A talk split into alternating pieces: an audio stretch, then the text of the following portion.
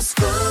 Il est 7h, voici le journal avec Greg Delsol. Bonjour Greg. Bonjour Guillaume, bonjour à tous. Et à la une, le feu vert des députés sur le pass vaccinal. Ils ont adopté le projet de loi ce matin après une nouvelle nuit de débat dans l'hémicycle.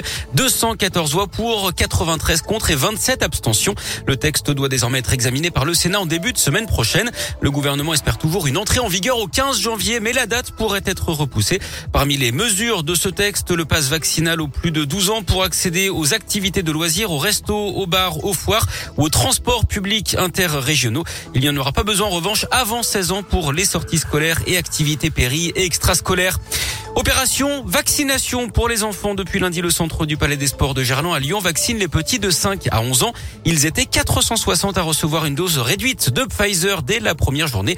Hier, Radio Scoop a suivi une maman, Sophie, et Adam, son fils de 8 ans, qui n'était au départ pas très rassuré. Un peu stressé, mais, mais je sais que c'est pour mon bien, pour pas aller à l'hôpital ou mourir. Je viens de remplir le consentement pour le vaccin de mon fils et euh, là on attend pour les médecins. Je m'appelle Jessica et je suis étudiante infirmière en troisième année. Là je viens de faire un test TROD. C'était une sorte de piqûre pour voir si j'ai des anticorps.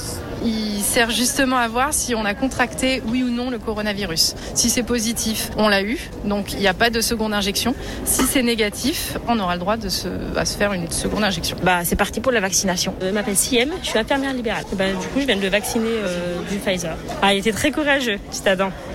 Ça m'a fait très mal, j'ai pas du tout aimé. Maintenant, c'est bon.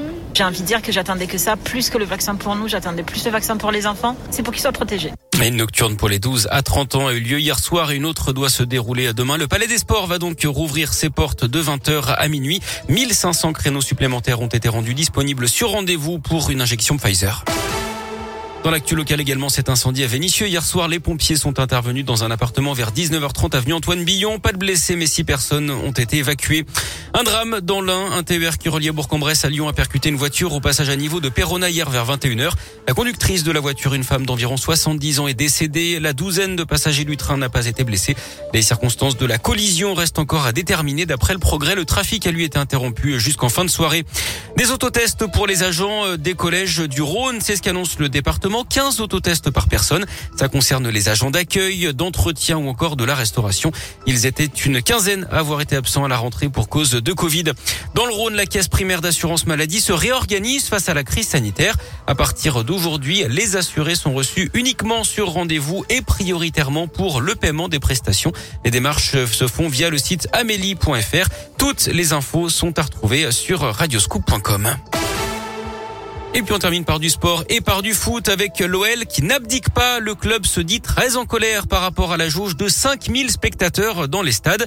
Le manager du stade lyonnais Xavier Pierrot dénonce des incohérences.